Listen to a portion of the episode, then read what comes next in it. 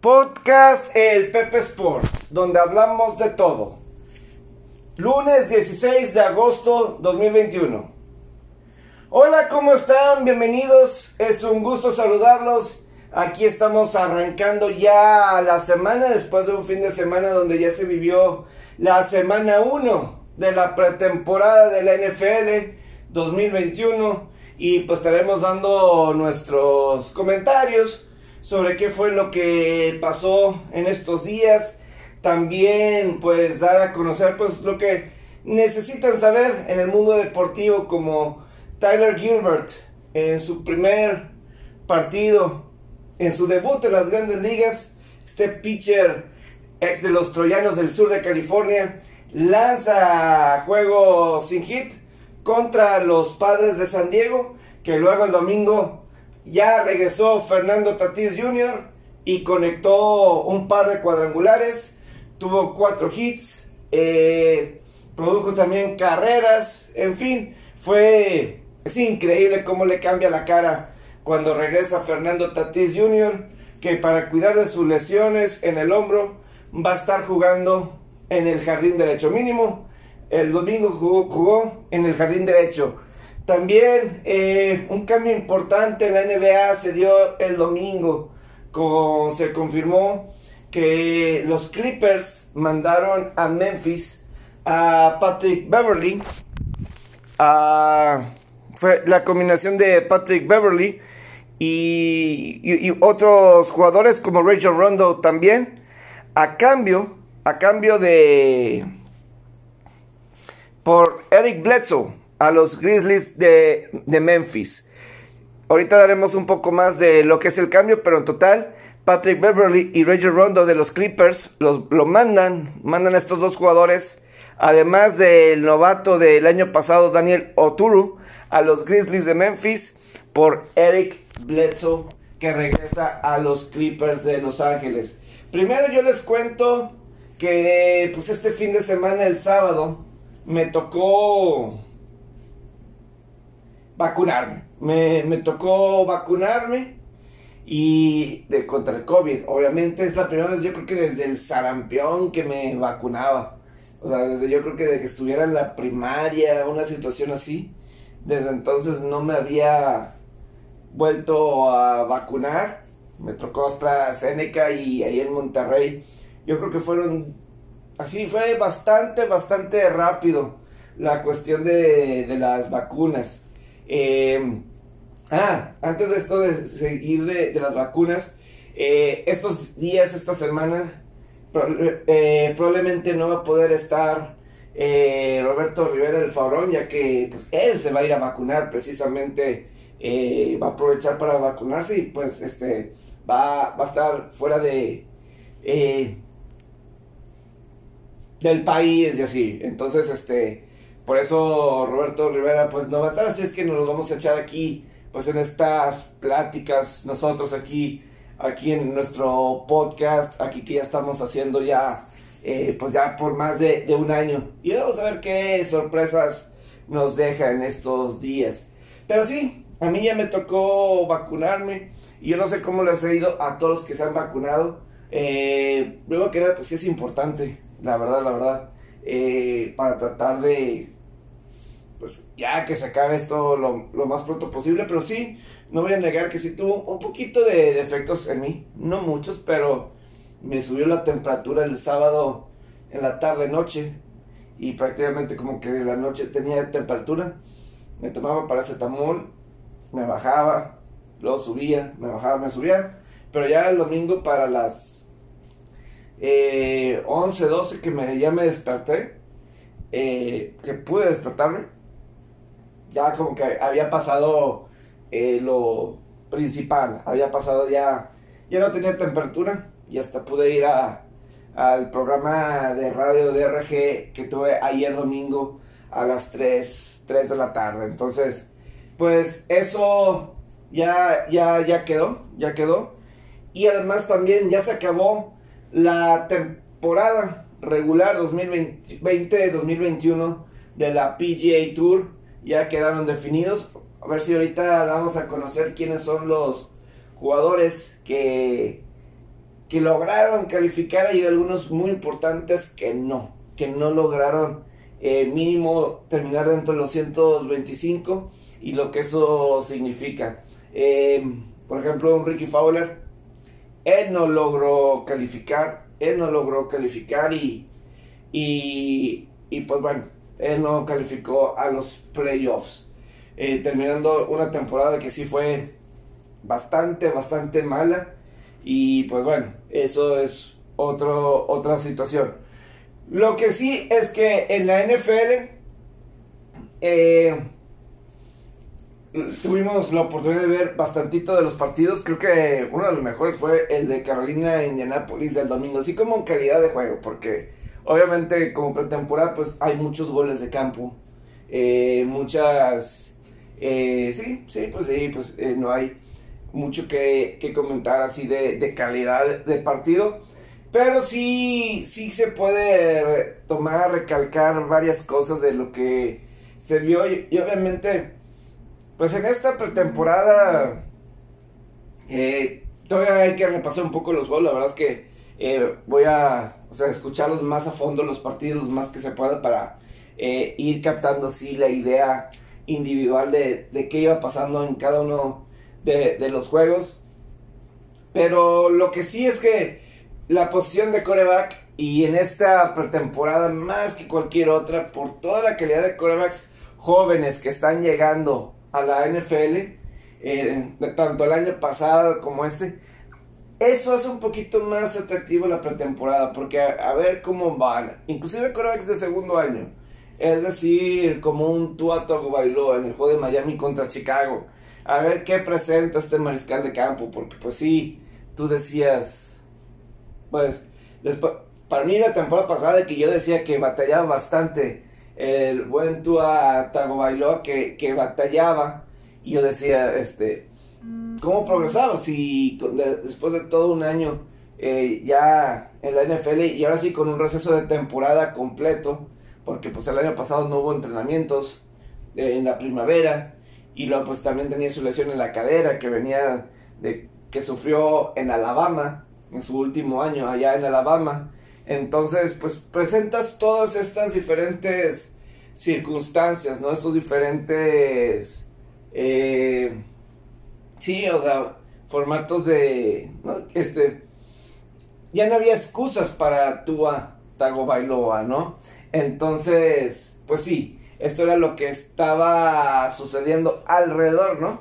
alrededor de lo de Tua Tagovailoa, que pues ya eh, tuvo una participación y, obviamente hablo de Tua Tagovailoa y luego los quarterbacks novatos como Trevor Lawrence, por ejemplo, con, Jacksonville. Hablamos de, del caso de eh, Zach Wilson, el, mismo Zach Wilson, Trey Lance, Matt Jones, que lo platicamos eh, de jueves para viernes, de su actuación, ¿no? De todos estos mariscales de campo que, pues sí, fueron Y si me está escapando uno, ¿verdad? Porque son... Ay, Justin Fields, ¿no? ¿Cómo se me está olvidando Justin Fields? Pero primero quiero arrancar con un punto que se me hace interesante. Eh, a lo largo de la pretemporada, como que ya los coaches hasta los mismos coaches, y a lo mejor por la misma presión de, de gente, de la misma gerencia, de tratar de mantener sanos a los jugadores, a sus estrellas, no meten a los jugadores titulares, vamos a ponerlo así, no los meten a, a jugar. Y, y, a, y, a, mí eso sí me causa, voy a decir, un poco de conflicto. Porque, por ejemplo, eh, no, para empezar, de los partidos que yo me percaté, lo que alcancé a, percatar, eh, por ejemplo, no jugaron corebacks como Baker Mayfield, Daniel Jones, no jugó, no jugó Ben Roethlisberger dos partidos, eh, no ha jugado hasta el momento, eh, ya dije Daniel Jones, ¿verdad? ¿Quién, quién otros no? Sí, dije definitivamente que no. no Kirk Cousins en Minnesota no jugaron. Eh, no jugó. Eh, en el arranque de, la pretemporada. Creo que ya dije, sí, ¿verdad? Ya dije Baker Mayfield no jugó Josh Allen con Buffalo, por ejemplo. Eh, ¿qué, ¿Qué otros? Sí, o sea, que no jugaron absolutamente nada. Si hubo como 7 o 8, además lo puse hasta en un tweet. Es más, voy a sacar mi, mi tweet ahorita, que puse precisamente el sábado. Es más, así, el, el, sábado. Aquí ya lo tengo. Ben Roethlisberger, Kirk Cousins, Baker Mayfield, Matt Ryan, Daniel Jones, Lamar Jackson, Aaron Rodgers. Todos ellos decidieron no jugar en este arranque de pretemporada. Y de cualquier manera, cuando vemos a alguien como... Eh, o sea, eso a mí se me hace impresionante porque mientras que un Patrick Mahomes y un Tom Brady sí jugaron. Una serie, lo que sea, pero sí jugaron. Tom Brady a sus 44 años de edad, ya habiendo ganado 7 supertazones. Y él ya jugó, sí jugó en la pretemporada. Patrick Mahomes eh, tiene su historia de, de lesiones, etc. Y ellos sí jugaron. Ellos dos jugaron algo. Yo sí creo que la pretemporada es importante. Y a lo mejor algunos coaches pueden llegar a decir que es que pues están teniendo ya estas prácticas en conjunto. Y que pues ya con eso haces la simulación un poco de los partidos y, agarras ritmo. Aunque yo, yo, sí siento que muchos dicen, ah, es que son las lesiones. Yo realmente pregunto, ¿hay una diferencia si te lesionas en la semana, en la pretemporada? Si un jugador importante se lesiona en la, en la pretemporada y queda fuera, a que se lesione en la semana 1 o 2 de la temporada regular por no estar en ritmo y quedar fuera. No sé, no sé, o sea, Nada más que la, la, prensa pone la presión de que, ah, si, ¿cómo puede ser que quede relacionado a un juego que no importa, que no tiene significado? ¿Cómo sucede eso? Bueno, eh, pues en la semana 1 o 2, a lo mejor, pues ya cuenta oficialmente, pero pues también es, tienes que llegar a ese juego sólido, sólido. Me, yo estaba pensando que eh, originalmente, ah, Sam Darnold tampoco jugó como coreback. Sam Darnold, nuevo coreback de Carolina, yo estaba esperando que él jugara, digo, no es como si Sam Darnold ya era ese coreback establecido en la NFL, me explico. O un Daniel Jones en Gigantes. Yo no me imaginaba que ya fuera así, un eh, fueran estrellitas estos mariscales de campo para ganarse el que no iniciar un juego de pretemporada para no jugar. O que Atlanta en primer año con con Arthur Smith de head coach, que estén ya súper preparados para la temporada regular, ya listos. O órale.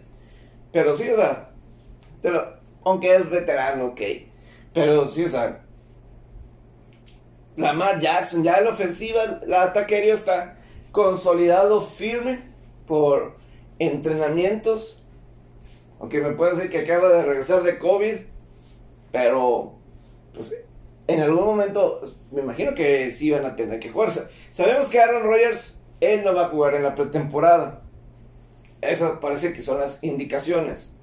Eh, ben Roethlisberger ya dio a conocer esta semana o después del partido del, del, ¿qué fue? Del jueves. Mike Tomlin, que a lo mejor Ben Roethlisberger sí va a jugar la próxima semana. Vamos a, vamos a ver. Pero sí nada más, para que se den una idea de lo que está pasando. Y, a mí sí se me hace muy curioso cómo están todos estos corebacks. Pero ves al mejor de todos los tiempos y a él no le importa. A él no, no le importa. Antes de irme a otro tema y ahorita de lo que estamos hablando de, de Tom Brady, sucedió algo muy curioso, muy chistoso en un juego, en el juego de Tampa Bay y Cincinnati. Porque Tampa anota en el primer cuarto. Consigue un touchdown. Y luego el balón está en la yarda 2 y parece que van a hacer una conversión de dos puntos. Pero salen en una formación medio exótica. Sale la el, el equipo especial. Es decir, tienen de que tres hombres linieros pegados en el centro y luego abren en ambos lados del balón este a otros jugadores a los extremos. Y pues decías, a lo mejor iban a intentar una jugada de engaño, de conversión dos puntos, no sé. Y, y después de ahí, pues como que dicen siempre, ¿no? Se cierran y ya hacen una formación convencional de punto extra y meten la patada y es bueno. Pero yo inmediatamente me empecé a, así a dudar, o sea, sobre todo porque ya se tiene varios años que el punto extra, si vas a hacer punto extra, vas a patear punto extra, es desde, centres el balón desde la yarda 15, no desde la yarda 2. Si es desde la yarda 2 es porque vas por convención de dos puntos. Y entonces patearon y yo dije, ah, por ser pretemporada, nada más va a ser, puedes patear desde la 2. Dije, a lo mejor por ser pretemporada este año, no sé. Y yo estaba, qué raro. Y yo veía primero 7. Y pues como en sábado tocaron varios partidos a la vez, o sea, había muchos partidos a la vez, entonces ahí uno se le estaba cambiando de juego a juego, ¿no? Pero luego regresaba y efectivamente estaba nada más el 6. El 6. Y yo decía, pues qué, qué raro, ¿no? Qué, qué rara situación. Y no entendía. Y pues efectivamente, o sea, marcaron la patada no buena. Porque si estás desde la yarda 2, no puedes patear punto extra. No lo puedes patear. Entonces lo marcaron como no bueno, el punto extra. Entonces, eh, pues sí, o sea, una situación muy curiosa. Pocas veces vistas. Así de ese punto extra fallado que realmente tú dices, pues cómo, ¿verdad? Como si e, específicamente. Y este, y pues bueno, pues bueno, ya se, se, se logró, este, ya, pero sí se me, a mí en lo particular sí se me hizo muy, muy curioso que, yo dije, ah, Tampa se estaba, se estaba tratando de pasarse de vivo. Ya luego le vi que. Ya, ya leí por parte de Bruce Arians que dijo que eso se equivocó, de no decirle a Sokop, el pateador, de que no podía hacer punto extra desde la yarda 2, que hubiera seguido con el, el engaño. Y pues bueno, pero sí me sonaba como que se querían encontrar una laguna en algún huequillo ahí Tampa, pero no, no funcionó. No, no funcionó. Y lo otro que sí que usó mucho eh, críticas. Hubo algunos castigos de conducta antideportiva que yo lo decíamos el año la semana pasada que iban a castigar mucho esos castigos de eh, iban a ser más estrictos con los jugadores que se querían poner muy pues de burlarse con de los rivales, ¿no? El, taunting, el taunting en inglés, eh, que lo podemos traducir el burlarse del rival, ¿no? Que eso iban a ser muy estrictos. Y, y, sobre todo se volvió viral un video en el partido del domingo de Carolina contra um, Indianapolis, en el que en el juego, en la segunda mitad, marcaron un castigo a Benny LeMay, corredor de cuarta, como que es el cuarto corredor de Indianapolis, que arrastró a la defensiva de Carolina un par de yardas y terminando hace un gesto así de fuerte sobre el jugador de, Carolina y ahí le marcaron el castigo de 15 yardas. Yo voy a decir, todo el mundo se está quejando, pero yo estoy a favor de que se marquen esos castigos. Porque hizo el gesto de fuerte enfrente del defensivo de Carolina. Se puso enfrente del defensivo de Carolina. Hizo el gesto levantando los brazos, haciendo de, gestos de soy, soy fuerte. Si eso lo hace, se voltea para el otro lado y no hay ningún defensivo de Carolina y hace lo mismo, no pasa absolutamente nada. si se voltea y lo hace hacia el público y lo hace de esa forma, no pasa nada. Pero lo hizo eh, directamente hacia el jugador. A lo mejor no lo hizo con la mala intención, con las peores de las intenciones. A lo mejor solamente soy más fuerte. Está bien, o sea, eso no puede suceder. Yo sí estoy en contra que, el jugador haga eso. Yo sí estoy a favor. Yo sí aplaudo esa decisión no te está evitando, no está evitando que muestres, sí, soy más fuerte. Ve hacia el público. Es como un defensivo cuando intercepta, se va corriendo hacia el público. Ok, es hacia el público. No vas corriendo hacia el rival y, y mira cómo está. Que obviamente fue el momento. Ahí fue cuestión del momento. O sea, eso sí entiendo que el jugador de Colts, este corredor, que pues obviamente es, es el cuarto del equipo, está buscando eh, darse a conocer, está buscando llamar la atención, está buscando llamar la atención y pues se pone ahí enfrente del defensivo y hace eso fue natural, fue natural, o sea, en ese sentido lo puedo entender molesto porque no es algo premeditado como voy a decir lo de Anton Winfield Jr. en el Super Bowl que va deliberadamente y busca a Tarek Hill con el, signo de los dos de los dedos de los dos dedos similar a Tarek Hill, que va y lo busca acá, pues se para y se voltea hacia donde el jugador de Carolina y hace el gesto. Ahí a lo mejor como que es un poquito más del momento, de la calentura del juego. Pero ahí es, se tienen que acostumbrar los jugadores a voltearse y ahora sí, hacer ese gesto. Creo que eso es importante. Y sí es una gran diferencia. Una diferencia tremenda. Y, y, por ejemplo, vi otro. hubo otro castigo en el juego de Baltimore contra los Santos. Eh, creo que este jugador Westby, la verdad no conozco. Eh, un pase que se le cae de las manos a un receptor de, de los Santos. Y el jugador de Baltimore, pues apunta el dedo hacia el jugador de los Santos eso no sé, digo, mm, este, el árbitro lo marcó como taunting, como burlarse y conducta antideportiva. Mostró así el dedo y pues se van a tener que acostumbrar, porque yo sí creo que está bien, porque quieres evitar las riñas, las broncas. O sea, el año pasado hubo bastantes broncas como el Cincinnati-Miami, por ejemplo, el año pasado. Esa fue una riña bastante fuerte o lo que estaba pasando en el Titanes Baltimore, tanto en temporada regular como en playoff. Tratas de, evitar esas cuestiones entre equipos. Y claro, o sea, claro que eso de Titanes Baltimore, pues creas un poquito de. Aunque, eh, a lo mejor como eh, contenido para redes, para vender, ah, estos equipos no se caen bien, eh, hay rivalidad y eso a lo mejor prende un poquito más. Eh, hasta algún punto está bien, no, no sé qué, no sé del todo, me explico, o sea, no sé qué, qué, qué de, todo, ¿no? Eso todavía estoy ahí yo debatiendo si sí o si no.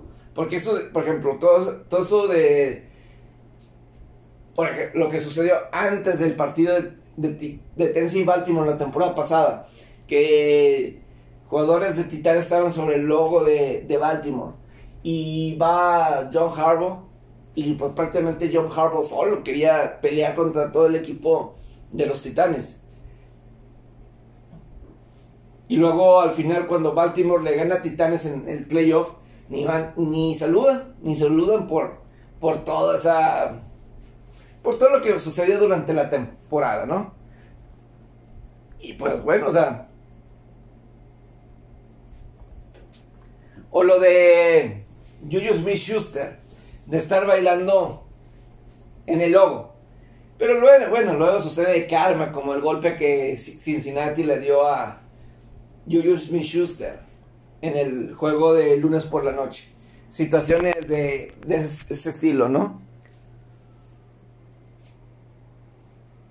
en contra de, de que que hagan esos gestos hacia los jugadores. Puedes festejar y de una forma bien divertida para el aficionado hacia otras partes, pero no hacia. O sea, cuando crearon este festejo de grupal y que se podía hacer, tampoco es para que lo hagas enfrente de jugadores. Y yo creo que sí hay una gran diferencia y puedes festejar, puedes celebrar simplemente no hacia los jugadores. En varios de, los temas, otros de los temas hacía darse a conocer. Yo sí quiero mencionar el caso de lo de los coras novatos primero, lo de Justin Fields, que muchos tienen a Justin Fields como el quien tuvo la mejor actuación de los quarterbacks jóvenes, novatos, en esta primera semana de pretemporada. Y luego la declaración después de Justin Fields, en el que le hizo un comentario sobre la rapidez de la NFL. Digo, no, no se le hizo rápido, se le hizo que hasta lento, básicamente. Pero yo sí voy a decir esto. Cuando ingresó al partido, en la primera mitad, y, y pues obviamente la, primera mitad hay mejores jugadores de Miami que, vamos a decir, ya en la segunda mitad. En la primera mitad, pues no hay tan... Obviamente juegan mejores al principio y ya luego. Pero en la primera mitad estaba batallando un poquito más. Un poquito más. Por ejemplo. También a lo mejor es por la calidad de sus receptores. Que para mí Chicago, esa es su incógnita más grande más grande de todos. Definitivamente. Esa es la incógnita más grande. Alrededor de si inicias o no Justin Fields, en mi opinión. Es el cuerpo de receptores. Y a lo mejor ahí era donde estaba batallando un poquito más Justin Fields. Porque sí me acuerdo de dos pases que Fields puso. A mí se me hizo muy bien. Donde tenía que estar el, el pase. Pero el defensivo de Miami estaba como estampilla sobre el jugador de Chicago. El pase tenía que ser súper perfecto y con un gran toque, pero el de Chicago pues no tenía cómo llegar porque la presión del defensivo estaba sobre el receptor, estaba ahí cerca y no podía llegar hacia ese balón. Y yo sí creo que es una... Eh, o sea, ellos son un poco de los dos. Sí, el pase fue incompleto, pero creo que el pase estaba bien lanzado y, lo puso en un lugar donde no podía ser interceptado. Y, pero también aquí es el receptor. Tú tienes que ganar tu, tu duelo, ¿verdad? Con el defensivo que está. Y pues no, no lo ganaba. Entonces, pero sí llegó a tener un balón suelto Justin Fields. Eh, por, estaba corriendo con el balón. El, el balón lo tenía un poco despegado a su cuerpo. Alguien llega, le, y muy inocentemente, eh, Fields, así lo tenía cargando, le pegan en el balón, obviamente con toda la experiencia ya de defensivos de NFL, balón suelto, afortunadamente salió y no fue balón suelto, pero, o sea, no fue así de que ya cuando salieron mejores jugadores y entraron tras jugadores más de rol, sí se vio mucho mejor Justin Fields, pero no contra mejor competencia. Y la defensiva de Miami, pues pinta para ser una de las mejores. O el año pasado fue una buena defensiva. Y Brian Flores, otro año más, es una, es, una buena prueba para Justin Fields. Y creo que todavía quedó, eh, queda más que demostrar, sobre todo contra mejor competencia. En el caso de, de Justin Fields, ¿no? Entonces, creo que por ahí se puede llevar a cabo, se puede realizar mejor eh, Fields, pero sí quisiera nada más dejar eso, eso en claro, ¿no? Pero básicamente eso es lo, lo, que, lo principal de estos juegos de, de pretemporada. También Zach Wilson tuvo sus buenos momentos.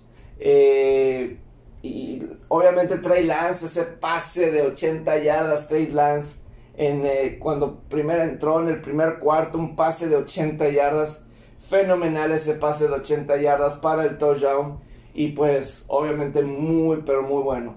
Entonces en ese pase de 80 yardas También eh, Trevor Lawrence, primera jugada fue capturado y balón suelto, tuvo algunas capturas, pero cuando tenía el tiempo para lanzar, lo hizo, lo hizo bien y pues ahí eh, tuvo sus buenos drives. Muchos estaban burlando de Tim Tebow, muchos estaban burlando de Tim Tebow porque sí hay algunos bloqueos.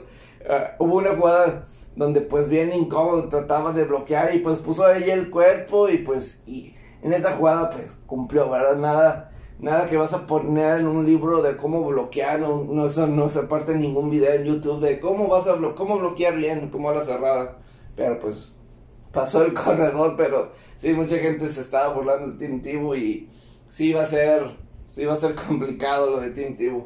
Eh, y aparte no es un chavo que juega equipos especiales y y pues eso sí es fundamental, pero, pero mínimo lo están intentando.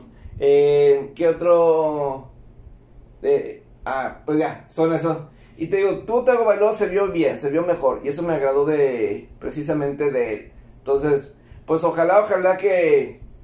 Pues así fue. Lo más importante sí al momento de la semana 1 de la pretemporada. Y iremos platicando sí, más adelante de lo que esté pasando en esta pretemporada de la NFL. Y saben otra cosa de esta pretemporada, de esta semana 1, de mis bengalías de Cincinnati, ¿saben algo que yo vi? Por ejemplo, ha habido muchos reportes de que a Joe Burrow no le está yendo tan bien en la pretemporada, en los entrenamientos. Y que sea por una cuestión de confianza en la rodilla, no sé. Pero yo no estaría en contra a mí se me haría bien que de alguna forma eh, jugó Brandon Allen, jugó Brandon Allen con de titular y lo hizo bien. Y creo que sí tiene buenas armas a su alrededor. Yo no estaría en contra si Brandon Allen inicia la temporada para Cincinnati. Mientras que se aseguran que Joe Burrow ya tiene, tenga su confianza de regreso. Porque, dos cosas. Aquí tienes que cuidar tu franquicia que es Joe Burrow. Entonces, aquí son dos cosas muy claras. ¿Quién te da la mejor posibilidad de ganar? Si Joe Burrow va a estar titubeante, no te va a dar la mejor oportunidad para ganar. Y al revés, se puede crear situación de eh, la conversación de ya no es el mismo, ya va a estar arruinado, ya muchas de estas situaciones todo esto se puede empezar a poco a poco darse a conocer. Y entonces eso no sería bueno para Joe Burrow ni para Cincinnati. Se empiece a, a sonar mucho esto alrededor de, de Joe Burrow. Entonces, si Brandon Allen te va a jugar bien y él está con toda la confianza, creo que sí es mucho mejor que pueda ser Allen si ese es el caso. Obviamente quedan todavía unas tres semanas para que inicie la temporada regular. Entonces hay tiempo suficiente para ver si Burrow puede agarrar confianza. Si no, no hay prisa. Eh, de noviembre a ahorita septiembre ha pasado. Falta de noviembre del 2020. Ahorita no pasa nada si se pierde dos, tres, un mes. No sé. No sé. No pasa nada si, si tu, la idea es que sea tu quarterback a largo plazo, por muchos años, yo no le vería mal. Entonces yo sí creo que, en mi punto de vista, yo sí lo consideraría de esa forma. Sí me gustaría que jugara Joe Burrow en la pretemporada para ver eso. Para que lo determinara. Y si lo determinan, pues bueno, ahí ya más o menos te dirá eh, lo que se puede llegar a convertir, ¿no? Creo que sería lo, mejor de eso. Por cierto, en ese juego de Cincinnati contra Tampa, también quiero agregar lo de... Fue muy extraño para mí ver a Giovanni Bernard con los Bucaneros de Tampa Bay. A mí siempre me agradó Giovanni Bernard. Siempre se me hizo un jugador que no fue, nunca fue utilizado apropiadamente en Cincinnati. Por alguna razón siempre utilizaban, por ejemplo, a Jeremy Hill de titular o Joe Mixon que obviamente es un muy buen jugador. Pero a mí en lo particular siempre fue un favorito mío Giovanni Bernardo. Y ahora Tampa Bay y Tom Brady lo va Tom Brady lo va a disfrutar a Giovanni Bernardo Giovanni Bernard como no tienen una idea. Porque el, a Brady le gusta tirar largo, largo, largo, largo. Pero si nos acordamos en Nueva Inglaterra, un jugador que fue clave, vital por tantos años, primero un Kevin Falk. ¿Estamos de acuerdo? Kevin Falk. Luego James White, los dos. O sea, sensacionales jugadores, una válvula de escape en el que Brady tenía toda la confianza en él. Giovanni Bernard puede ser eso. Y lo vi en este juego de pretemporada. Porque eso fue lo que le faltó a Tampa el año pasado. Leonard Fournette y Ronald Jones, cómo batallaban Brady a lanzarle pase a los dos, sobre todo Fournette. Nunca hubo sincronía en eso. Y para Brady es tan importante. Un James White fue tan importante. Es más, Brady trató de, que, de llevarse a James White. Tampa tratado de llevarse este receso de temporada, ¿no? Buscaron a Giovanni Bernard y, y Giovanni Bernard en el ataque aéreo va a ser muy importante, muy, muy importante. Entonces, yo me voy con eso en este juego de Cincinnati contra contra Tampa. Entonces, Ahí son algunos de, los puntos.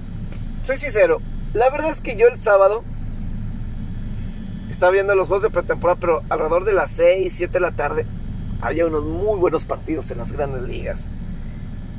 Estaba muy al tanto del Yankees White Sox y del Dodgers Mets específicamente, pero el Toronto contra Seattle era una serie importante los rojos y los Phillies. Obviamente el juego sin hit Arizona San Diego, pero la verdad no estaba mucho en ese juego. Estaba más en, estos otros. Eh, en el de. En el de Seattle, digo, perdón, el de Houston y Angelinos. Pero esos juegos de Yankees White Sox, qué buena serie. Empezó con este de Iowa, pero los dos partidos del sábado y domingo, muy buenos. Y la verdad, entiendes, la pretemporada no hay mucho, pero lo que son esos partidos, lo importante que es para Yankees. Yo no sé los que se hayan vacunado, pero el brazo izquierdo lo, siento, no está dormido, pero si lo muevo, siento que sí un poco dormilado, como si, sí, algo dormilado, algo así. Pero bueno, se me vino esto a la mente. Por cierto, no lo había comentado, no lo había comentado. Pero... Cop standings. Ahora, ahora sí. Vamos a ver los que...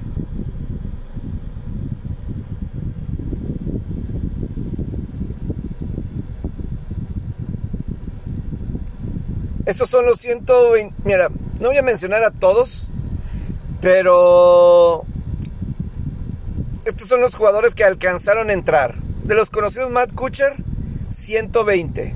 ¿Ok? Logró calificar. Son 125. Gary Woodland, 114. Zach Johnson, 113. Jason Day, 110. Alcanzó ahí a meterse. Eh, creo que son de los más. Dylan Fritelli, Ahí está, 122. Scott Stalling, 124. Por ejemplo, lo de Jason Hadley, 125. Esto es algo muy interesante para mí porque este jugador, Jason Hadley, fue entrevistado en CBS por Amanda Balionis después de su ronda final en el Wyndham Championship de ayer. Fue entrevistado porque tuvo una gran última ronda, una gran última ronda de 62 tiros que incluyó hoyo en uno en el hoyo 16. Todo eso para escalar 7 posiciones y lograr clasificar al a los playoffs. Y eso fue fundamental.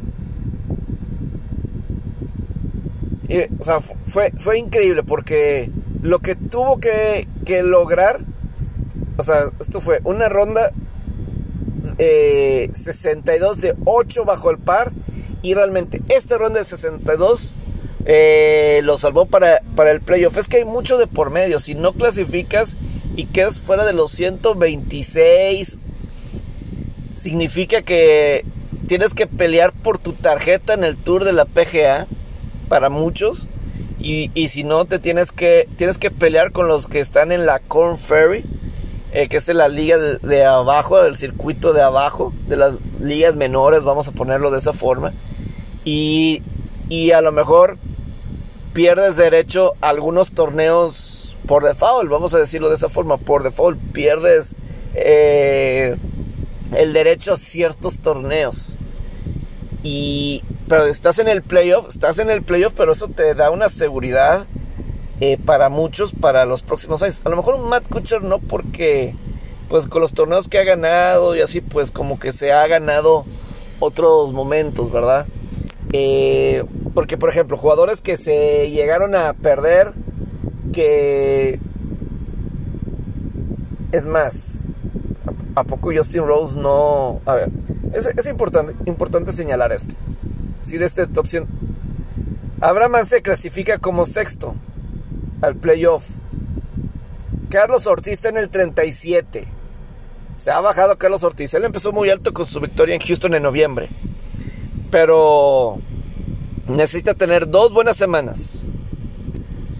en el siguiente, los, los que estén dentro del top 70, después de este torneo que sigue de la próxima semana, avanzan al BMW Championship. Y después de ahí son el top 30, que el Tour Championship. O sea, lo que están ahorita en 70, atrás está Boba Watson, Harold Barner tercero, una Ian Poulter está 79, una Scott está 82. Eh, jugadores de ese estilo, ¿no? Entonces sí es algo que... Pero esta entrevista que Jason Hadley le dio a Amanda Valionis. Amanda Valionis, que la verdad hace buenas entrevistas y, como que le cae bien a los jugadores. Le cae bien a los jugadores y, confianza. Digo, en noviembre pasado en el Masters agarró a dos niños en una situación y, y, y las lágrimas. Y como dice Jason Hadley, me pongo así emocional because I care, porque me importa. Esto es mi trabajo, esto es lo que me gusta hacer. Pues está peleando por su trabajo, ¿verdad? Y eso, esa ronda de 62 tiros, pues le dio estar donde está ahorita. Le dio estar donde está ahorita. ¿Qué? Aunque él no llegue a clasificar a la ronda que sigue, pero se puso en una gran, gran posición. En una gran posición.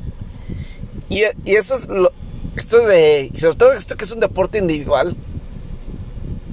Es como una pretemporada ahorita con los jugadores. Están tratando de mantener su chamba para el año. Y un año pueden cambiar muchas cosas. una oportunidad así tremenda. Entonces, eh, entonces, eh, Yo, por ejemplo, sentí que en este último Masters, en abril, ya no le dieron tanto a Amanda Baliones. Como que se llevó. A lo mejor ella no lo ve así. Una vez vi una historia de ella en Instagram, en donde agradece a Jim Nance por todo lo que ha hecho por ella. Pero su entrevista con Dustin Johnson en el Master de, de, ah, de noviembre fue muy buena y logró sacarle más emoción a Dustin Johnson que Jim Nance. Después de que ganó. Y aquí le da el clavo a los jugadores con sus declaraciones. Y eso, eso es padre. Eso es bueno. Y pues ojalá, ojalá que puedan hacer las cosas bien, ¿no? Que puedan sacar este y ojalá que le dé más oportunidades y en momentos más importantes, porque obviamente es buena la chava. Es, es buena la chava y pues bueno, eso fue lo que pasó en esta semana dentro del tour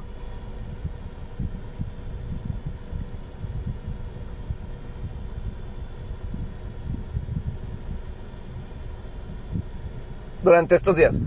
Antes de, terminar, sí quisiera, eh, no sé si comentarles ahorita, o me espero mañana un poco más de ya tiempo, tranquilidad. Digo, ya les mencioné lo de la NBA, de este trade, así, pero ahorita con toda la, cuestión en Afganistán y que los talibanes, el talibán, están llena, tomando el poder de Afganistán a la fuerza y todo eso. Ayer por coincidencia vi, vi dos películas. The Kissing Booth 3, sí. Me gustan esas películas medio comedias romanticonas. Pero también este de The Maurintian. Esta, película de The Maurintian se trata de...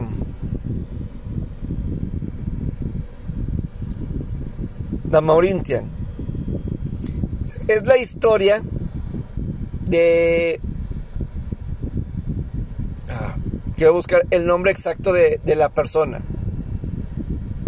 Digo, tiene un muy buen eh, reparto. Tahar Rahim, Jodie Foster, Shelley Woodley y Benedict Cumberbatch. Es la historia, está basada en el diario de Guantanamo de Mohamedou Old Slahi. Mohamed, Mohamedou Old Slahi.